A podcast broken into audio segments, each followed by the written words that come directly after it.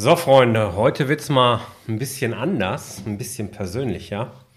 In dieser Podcast-Folge möchte ich dir von einem, ja, größeren Fehler erzählen, den ich gemacht habe, wo ich möchte, dass du diesen auf keinen Fall nachmachst.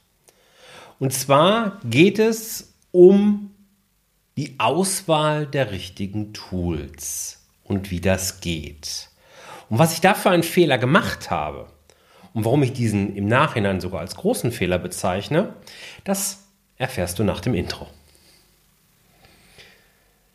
Tja, es geht also um Tools. Und ich weiß nicht, wie konsequent du mich vielleicht auf Social Media verfolgst. Äh, ich habe schon an mehreren Stellen in einem Interview beschrieben, wie ich grundsätzlich neue Software auswähle. Ich sage da immer, und das ist halt nicht nur einfach so gesagt, das ist halt wirklich so, dass ich mir immer genau überlege, was brauche ich wirklich, schaue mir dann die unterschiedlichen Optionen an und wähle dann diese eine Option aus, die mich in dem Moment am meisten anspricht. Also eigentlich ein ganz einfacher und logischer Prozess, aber ich weiß nicht, ob du genauso tickst wie ich. Wenn man so ein kleiner Tool-Junkie ist, und sehr, sehr gerne mit Tools rumspielt, dann spielen die Emotionen häufig da einen Streich und deswegen habe ich mich verpflichtet innerlich, nur einmal im Jahr über dieses Thema grundsätzlich nachzudenken. Das heißt, eben nicht dieses Tool-Hopping zu machen, weil das deutlich auf Kosten der Produktivität geht und die Produktivität ist ja am Ende ein Schlüsselfaktor, wenn es darum geht, unser Unternehmen erfolgreich zu machen. So, und ich bin ein Tool-Junkie. Ich mache das total gerne, ich mache das total häufig. Ich liebe es, mich in neue Tools reinzu, reinzufuchsen, da tolle Systeme aufzubauen. Ah, das hat schon was. Und deswegen hilft mir diese Regel in normalerweise sehr, sehr gut. Jetzt habe ich aber vor ziemlich genau zwölf Monaten einen riesen Fehler gemacht. Und zwar bin ich damals hergegangen, zufällig war ich auf YouTube, es war glaube ich ein Wochenende und habe einfach so in YouTube geschaut. Und immer wieder war schon in den letzten Monaten das Tool Notion aufgetaucht. Notion wurde so ein bisschen als die eierlegende Wollmilchsau mit karierten Pünktchen beschrieben, mit der irgendwie alles geht. Und ich kannte das Tool grundsätzlich, hatte auch irgendwie vier, fünf Monate vorher schon mal erste Ansätze versucht. Da hat es mich nicht ganz so abgeholt. Aber es gab jetzt einen YouTube-Kanal von einem Amerikaner, der ein System vorgestellt hat, das ja richtig, richtig gut war. Herzlich willkommen zu Rosartig, der Unternehmerpodcast von deinem Personal CFO. Mein Name ist Jörg Groß und hier bekommst du Tipps und Inspirationen direkt aus der Praxis, die du umsetzen kannst, um dein Unternehmen auch finanziell auf stabile Beine zu stellen. Lass dich anstecken und gehöre zu der Gruppe erfolgreicher Unternehmer, die ihren Weg gefunden haben, wie sie die Zahlen mit ihrem Bauchgefühl kombinieren können. Danke, dass du dabei bist. Lass uns direkt loslegen. Der Amerikaner war August Bradley und der hat ein Live Operating System vorgestellt, das mich total gepackt hat. Er hat das auch sehr gut gemacht und hat dort an einem konkreten Beispiel, wie man eben sein privates, aber auch sein Geschäftsleben organisieren kann, gezeigt, wie vielseitig Notion eben nutz, zu nutzen ist und was man dort alles machen kann. Und da war der Bastelfreak Jörg voll geweckt. Ich fing an an dem, ich meine, es war ein Sonntag, äh, an dem Sonntag und habe meine ersten Nachbauversuche unternommen und habe mich Stück für Stück darauf eingelassen. Es war eigentlich die Idee, ja, mein Privatleben darüber zu managen, also die kleineren Privatprojekte, die man so hat, kleinere Datenbanken für Rezepte, Grillrezepte, ich grill ja leidenschaftlich gern, ähm, eben dort zu sammeln. So, solche Themen halt eben. Buchlisten war von vornherein ein Thema, also welche Bücher lese ich und welche Erkenntnisse habe ich daraus. So, so, und sowas war alles äh, dort drin. Und habe das System aufgebaut und es war wunderbar. Und es klappte tatsächlich richtig gut. Es klappte sogar richtig, richtig gut. Ich bekam immer mehr Spaß und August Bradley hatte irgendwie 40, 50, 60 Videos oder so dazu. Und die habe ich mir alle nacheinander irgendwie reingezogen. Hab dort also Feierabende verbracht bis tief in die Nacht und habe dann nachgebaut und war ganz neugierig, was da alles geht. Und ja, was soll ich sagen? Sukzessive ist eigentlich alles dort reingewandert, was irgendwie mit meinem Leben so zusammenhing. Also auch die ganzen Business-Themen, die letzten Endes da waren. Und ich habe das gemacht und ich habe es einfach sehr genossen, weil auf einmal hatte ich ein System, was heißt auf einmal, das war schon jede Menge Arbeit, aber auf einmal hatte ich ein System, wo ich in dem Moment, wo ich ein Thema bearbeitet hatte, genau die dazu passenden Notizen, genau die dazu passenden Tools auch zur Verfügung hatte. Ich hatte auf einmal ein direktes, einen direkten Überblick und konnte mit den Methoden, die ich dort angewandt hatte, wahnsinnig tolle, zusammenhängende Datenbanken aufbauen. Es war grandios. Und auch diese Episode wird dir präsentiert von LexOffice. LexOffice ist die Buchhaltungssoftware, mit der ich nicht nur meine eigene Buchhaltung zumindest mal vorbereite für den Steuerberater, mit der ich konsequent arbeite, wenn es darum geht, Rechnungen zu schreiben und den Zahlungsverkehr zu überwachen, die mir wahnsinnig viel Zeit abnimmt und extrem sich weiterentwickelt. Was da alles noch kommt, ist ein Wahnsinn. Ich freue mich darauf. Ich kann dir diese Software nur wärmstens empfehlen, wenn es darum geht, Zeit sparen zu wollen und trotzdem das Thema Belege und Buchhaltung so weit im Griff zu haben, dass der Steuerberater fast gar nichts mehr tun muss. Ich packe dir in die Shownotes einen Link rein. Da kannst du äh, LexOffice kostenlos für drei Monate lang einen vollen Umfang einfach mal testen und dich überzeugen. Ich kann es dir nur wärmstens ans Herz legen. Vielen Dank, liebes LexOffice-Team, für das Vertrauen. Ich freue mich sehr über die großartige Kooperation. Tja, und dann gab es, ich glaube, das war so Anfang des Jahres 2021, einen wichtigen Kundentermin, wo ich mich in Notion darauf vorbereitet habe und wollte den Notion im Termin aufrufen und Notion funktionierte nicht. Notion ist ein reines Webtool, das wusste ich, aber die Server waren irgendwie down. Und in dem Moment kam das, was ich unterschätzt hatte, nämlich die reine Online-Verfügbarkeit, die schlug voll zu Buche. Ich hatte keinen Zugriff auf meine Notizen habe den Termin dann trotzdem erfolgreich irgendwie gemacht, aber es war natürlich kein schönes Gefühl. Und das gefiel mir überhaupt nicht, da diese Abhängigkeit, in diese Abhängigkeit reingerutscht zu sein. Denn ich war ja meinem eigenen System, das habe ich dir deswegen ganz am Anfang jetzt dargestellt nochmal, oder meinem eigenen festgelegten Prozess war ich ja untreu geworden. Ich bin ja da so reingerutscht, habe mich treiben lassen und das war sicherlich ein riesengroßer Fehler wie dir in dem Moment so klar war.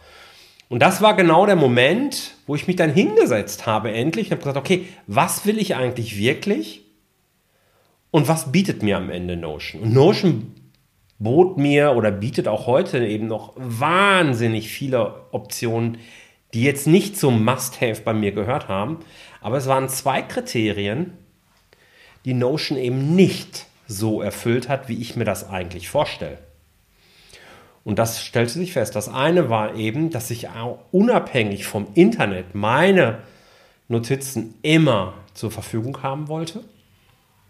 Und das zweite war, dass ich gerade was Kundendaten angeht, was im Punkto Datenschutz auf der sicheren Seite sein wollte. Und ich war eben so da reingerutscht. Auch das ist mir jetzt passiert, ja.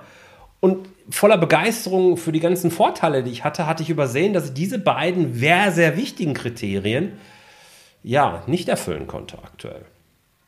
Also war die große Frage, was nun tun? Und ich habe dann eine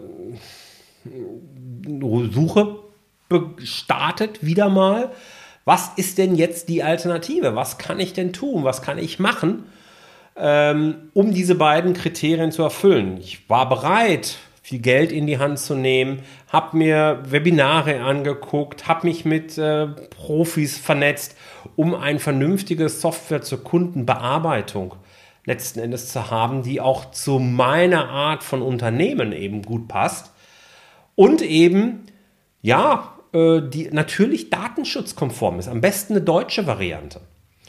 Und ja, was soll ich dir sagen? Es gibt natürlich ganz, ganz viele CRM, also Customer Relationship Management Systeme, aber die haben mehr den Fokus, den Kundengewinnungsprozess zu äh, abzubilden, als den Kundenbetreuungsprozess. Ähm, dort habe ich nicht die ganzen Optionen, wenn ich beispielsweise mit Stundenbudgets arbeite. Ja? Also wenn du bei mir so Mentoring letzten Endes machst, dann vereinbaren wir ja auch eine Stundenzahl die wir in den sechs Monaten, in der Regel laufen diese ja sechs Monate, dann eben miteinander verbringen. Wie du sie da nutzt, ist ja dann egal. Das möchte ich natürlich tracken. Und das möchte ich möglichst transparent tracken können. Auch der Austausch von Informationen sollte vernünftig geregelt werden. Und ja, ich, um die Sache so ein bisschen abzukürzen, das funktionierte nicht so richtig gut. Um, beziehungsweise es gab kein Tool, unabhängig von Budgetthemen, die hatte ich tatsächlich mal hinten angestellt, das meine Ansprüche wirklich erfüllen konnte. Und so siechte das Thema und beschäftigte mich das Thema im Frühjahr 2021, Frühsommer 2021 immer wieder in jeder freien Minute habe ich mich damit beschäftigt, was kann ich denn tun, wie kann ich es denn umsetzen. Und dann war es tatsächlich so, dass ich am letzten Tag vor meinem Sommerurlaub 2021 einen Coaching-Termin hatte. Und es war ein Coaching, wo es eigentlich um ein ganz anderes Thema geht. Und wir haben uns aber auch darüber unterhalten, hey, wie machst denn du das? Und ich habe mich mit äh, Julian, Grüße gehen raus, falls du das hörst, lieber Julian, unterhalten, welche Tools nutzt er denn? Und dann hat er einen entscheidenden Satz gesagt, als wir auf Meistertask gekommen sind. Meistertask, vielleicht kennst du das, es kommt von Meister Labs, ist eine deutsche Firma und die haben so ein Kanban-System, ähnlich wie es Trello ist. Äh, Kenne ich schon sehr, sehr lange, nutze ich auch sehr, eigentlich schon sehr lange, aber nur für einen spezifischen Bereich. Und ähm, ja, mir hat es immer nie genügend Funktionen geboten. Also ich, ich bin immer wieder an Grenzen gestoßen. Und Julian sagte halt eben genau in diesem Coaching diesen einen magischen Satz, der bei mir vieles dann auslöste. Er sagte, die Einfachheit von Meistertask ist genau der größte Vorteil. Dadurch, dass wir nicht alle Möglichkeiten haben, die es technisch gibt, ist es eben super simpel und super einfach, sich dort zu organisieren, weil wir automatisch gezwungen sind, uns zu reduzieren. So oder so ähnlich war der Wortlaut. Und ich stimmte dem zu und hatte in diesem Augenblick noch gar keine, Ma gar keine Ahnung, äh, was das bewirken würde. Denn tatsächlich ist es so, dass dieser Satz gar nicht mehr so richtig aus meinem Kopf rausging. Und dieser Satz war es dann schlussendlich, der viel mehr in Bewegung brachte, als ich mir es selbst in dem Moment hätte vorstellen können. Um die Sache ein bisschen abzukürzen, ich bin in den nächsten Wochen dann hergegangen und habe tatsächlich den kompletten Umstieg und zwar vollständig gemacht von Notion zu Meistertask in Kombination mit Evernote. Ein Stück weit ist das sogar eine Rolle rückwärts. Und ich bezeichne es deshalb als Riesenfehler aus genau zwei Gründen. Es gibt Prinzipien, die ich mir selbst aufgesetzt habe, die ich nicht eingehalten habe. Fehler Nummer eins. Es hat mich unendlich viel Zeit gekostet. Sowohl bei der Errichtung des Systems, was sehr spontan war, nicht geplant, nicht durchsystematisiert im Vorfeld, aber auch beim Rückbau. Das habe ich im wesentlichen Teilen dann im Urlaub gemacht. Und da wollte ich eigentlich was ganz anderes machen. Deswegen ist es ein riesengroßer Fehler. Und ich möchte nochmal an dieser Stelle, weil ich das auch in diesem Podcast noch nie in der Form gesagt habe, möchte ich dich ermutigen oder einladen, wenn du auch anfällig für Tools bist, mach dir eine klare Kriterienliste und bleib mindestens ein Jahr bei deiner Entscheidung. Und nach dem Jahr gibt es dann einen Zeitraum, wo du genau diese Entscheidung auch überprüfst. Ich mache das normalerweise im Rahmen meiner Strategie-Session, wo es einen Slot gibt und ich dann sage, okay, was ist mit den Tools, mit denen ich täglich arbeite? Was möchte ich besser haben? Was möchte ich anders haben? Was klappt aber auch vielleicht ganz gut? Und dann suche ich nach einer neuen Alternative gegebenenfalls. Vielleicht hat sich auch schon was aufgebringt. Dabei zu bleiben, wäre die absolut richtige Entscheidung gewesen. Und ich würde mich freuen, wenn ich mit diesem Erfahrungsbericht dazu beitragen konnte, dass dir dieser Fehler nicht passiert. Vielen Dank, dass du dabei warst. Wenn dir diese Folge gefallen hat, dann vergiss nicht, diesen Podcast zu abonnieren. Und wenn du das nächste Mal eine gute Freundin oder einen Freund triffst, dann vergiss nicht, von Großartig, dem Unternehmer-Podcast vom Personal CFO zu erzählen. Mein Dank ist dir sicher und bis dahin bleib erfolgreich und sei großartig. Dein Jörg.